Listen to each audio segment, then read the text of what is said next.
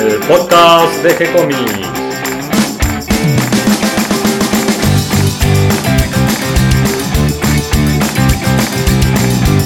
Hola, muy bienvenidos todos a un nuevo episodio de G-Comics, el podcast donde hablamos de todas las técnicas necesarias para realizar un cómic, cómo dibujar un manga todo el conocimiento requerido para dibujar esa historieta que tenés dando vuelta en la cabeza. Mi nombre es Gonzalo García y mi intención es colaborar con todos aquellos que estén interesados en avanzar en su formación como dibujantes de cómic. Hoy tengo la grata compañía de Catalina.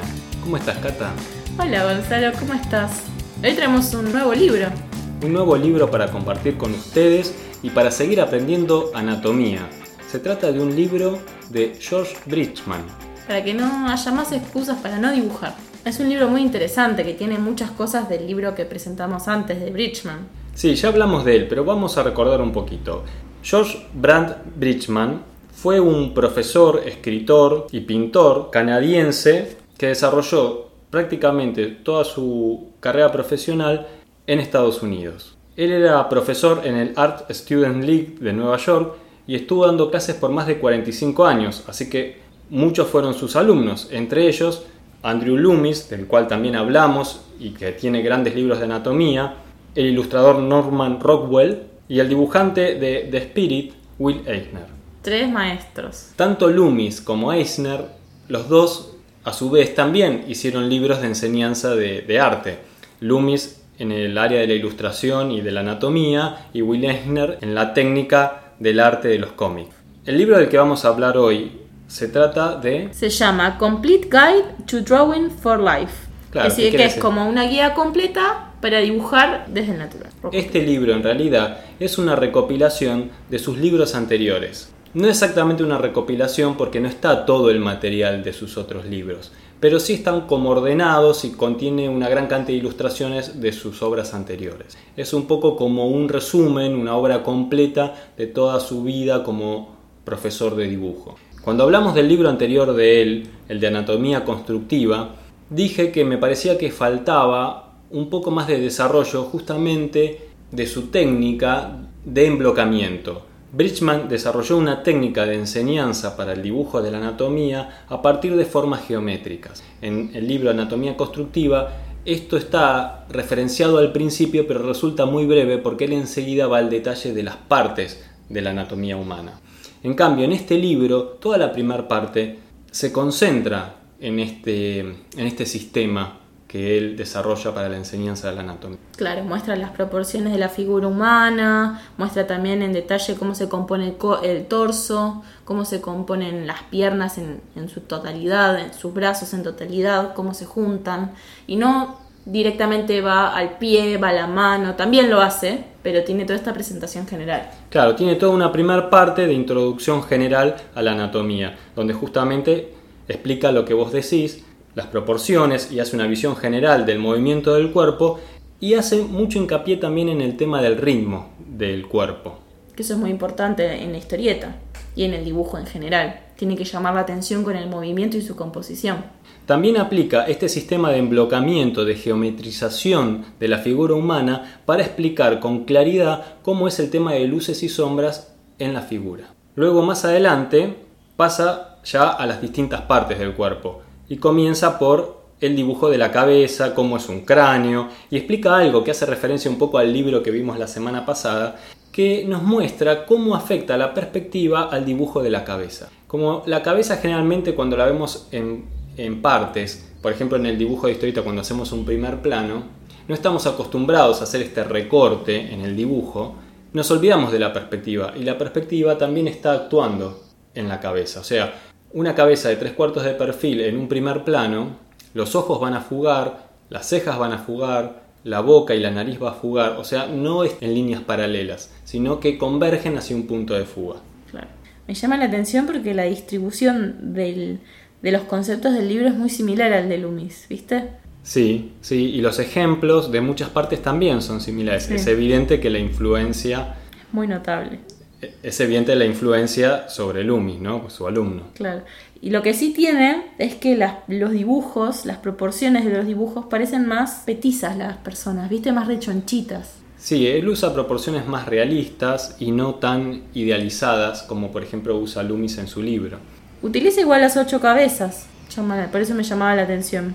Hacia la última parte de esta sección de cabezas van a notar que tal vez los dibujos son un poco antiguos, como que están fuera de moda con el estilo que usamos ahora. Pero si ustedes dejan un poco esto de lado, tienen en cuenta en qué época fue dibujado, qué estilo de arte se usaba en aquella época, digamos principios del siglo XX, y dejan esto de lado y se concentran más vale en las indicaciones que él da, en su método de construcción, en, en cómo explica cómo van enganchando y cómo se va geometrizando las distintas partes del cuerpo, van a ver qué libro tan valioso. Sí, además con solamente, no necesitas ni siquiera saber inglés para entender el libro al, observar, al mirar detalladamente los dibujos que realiza, está muy claro cómo explica eh, la, la, distribución de la figura, de las partes del cuerpo. Es clarísimo, la verdad, para explicar. Este libro vale más que 50 libros de cómo dibujar figura humana que puedas conseguir de hoy en día. Yo creo que prácticamente todos los libros de anatomía que se hacen hoy en día en alguna parte están basadas o basados en en alguna sección de este libro. Es que los conceptos siguen siendo los mismos. Y es de destacar que en este libro todas las páginas están ilustradas, o sea, viene el texto explicativo y hay dibujos para explicar esto que se dice gráficamente. Yo creo que debe haber sido el primero o uno de los primeros libros en estar tan ilustrado, o sea, cada página con un ejemplo gráfico. Los libros más antiguos de anatomía tenían mucha explicación y muy pocos dibujos, porque era más difícil la reproducción de figuras. entonces se basaba en la descripción, a nada entenderlo. Luego sigue con una explicación muy, muy acertada de todo el movimiento, la musculatura del cuello. El cuello es impresionante. Yo no vi nunca un libro de, de, anatomía que me explique también el cuello. Y luego sigue con la anatomía del torso, siempre con su sistema geométrico, Siempre hacia el final de cada sección nos muestra cómo la luz y la sombra afectan el volumen en la figura y también tiene explicaciones mecánicas imitando una maquinaria, como si el cuerpo fuera una maquinaria. Él tiene uno de sus libros que se llama La máquina humana, donde analiza el cuerpo humano como si fuera un mecanismo de engranajes. De engranajes, exactamente. Sigue por los brazos, hombros, muy bien explicado, siempre con geometrización, siempre con simplificación. Por, esto es, por eso este es un libro que es muy bueno para los que están comenzando el estudio de la anatomía. Los músculos están muy bien resumidos y te explica claramente cómo está enganchado. Por ahí no es lo científicamente correcto, la, pero sí la forma y, la, y cómo se engancha para marcarle la sombra a la luz a la figura. Entonces, si vos tenés bien, bien marcado esto a la hora de sombrear y darle volumen, casi no tenés que hacer ningún trabajo. Recordemos que lo importante de este libro no es ser un tratado de anatomía, sino cómo el artista puede aplicar los conocimientos de anatomía para hacer buenos dibujos. Sigue una sección dedicada a las manos. No sé cuántos dibujos de manos hay en este libro, pero debe haber cerca de 100. Justamente la tapa del libro invita a leer con la oferta de más de mil dibujos de anatomía. Y finalmente llega a la parte de piernas y me gustó mucho la parte de rodillas. Fíjate hasta qué punto de detalle llega el libro, donde nos hace un estudio de cómo encajan los huesos a la altura de la rodilla, cómo es la articulación y cómo va variando el aspecto de la rodilla a medida que flexionamos la pierna. Sigue por una sección de los pies, algo tan difícil de dibujar como las manos, a lo que le prestamos menos atención porque se suele verse menos en los dibujos. Pero es igual de difícil dibujar pies que manos. Generalmente no le prestamos atención porque las esconden, porque es muy difícil de hacerlo. Y ni te cuento si están descalzos.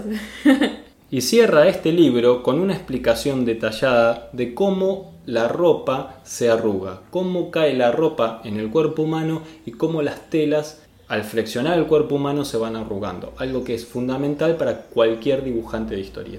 La verdad, un libro que hay que tener. Vamos a tener el libro únicamente una semana para descargar gratis. Con este libro no hay excusas, podemos aplicar la técnica de aprendizaje que nos dijo Nakayama, ¿no? de copiar dos veces un libro. Este tiene más o menos unas 350 páginas, así que hay para dibujar. Más de mil dibujos. A una página por día, dibujada dos veces, tenemos para un año de completito, sí. Espero que toda esta información les resulte útil, que el libro les sirva para aprender, que sea aprovechado. Bienvenidos a todos los que se sumaron en el día de hoy y gracias a todos los que nos comparten en sus redes sociales. Ya somos más de 200 en el Facebook. Increíble. Y de esta manera nos ayudan a que lleguemos a más. Recuerden que pueden escucharnos en iTunes, Evox, Stitcher y Tuning. Si les gustó el programa, pueden darnos un me gusta, escribirnos una reseña. Y pueden acercarnos sus sugerencias y propuestas a través del formulario de contacto de nuestro sitio web, gcomics.online, donde además pueden leer las historietas que vamos subiendo para ustedes. Y además, tenemos en el formulario de contacto para que nos puedan enviar sus dibujos ya que tenemos muchísimas ganas de saber si lo que estamos mostrando y publicando a alguien le está sirviendo, a alguien lo está aplicando. La verdad nos encantaría saberlo. Así que esperamos. Les responderemos siempre con alegría y continuaremos publicando nuevos episodios. Gracias y hasta la próxima. Gracias, Cata. Gracias a vos. Chao.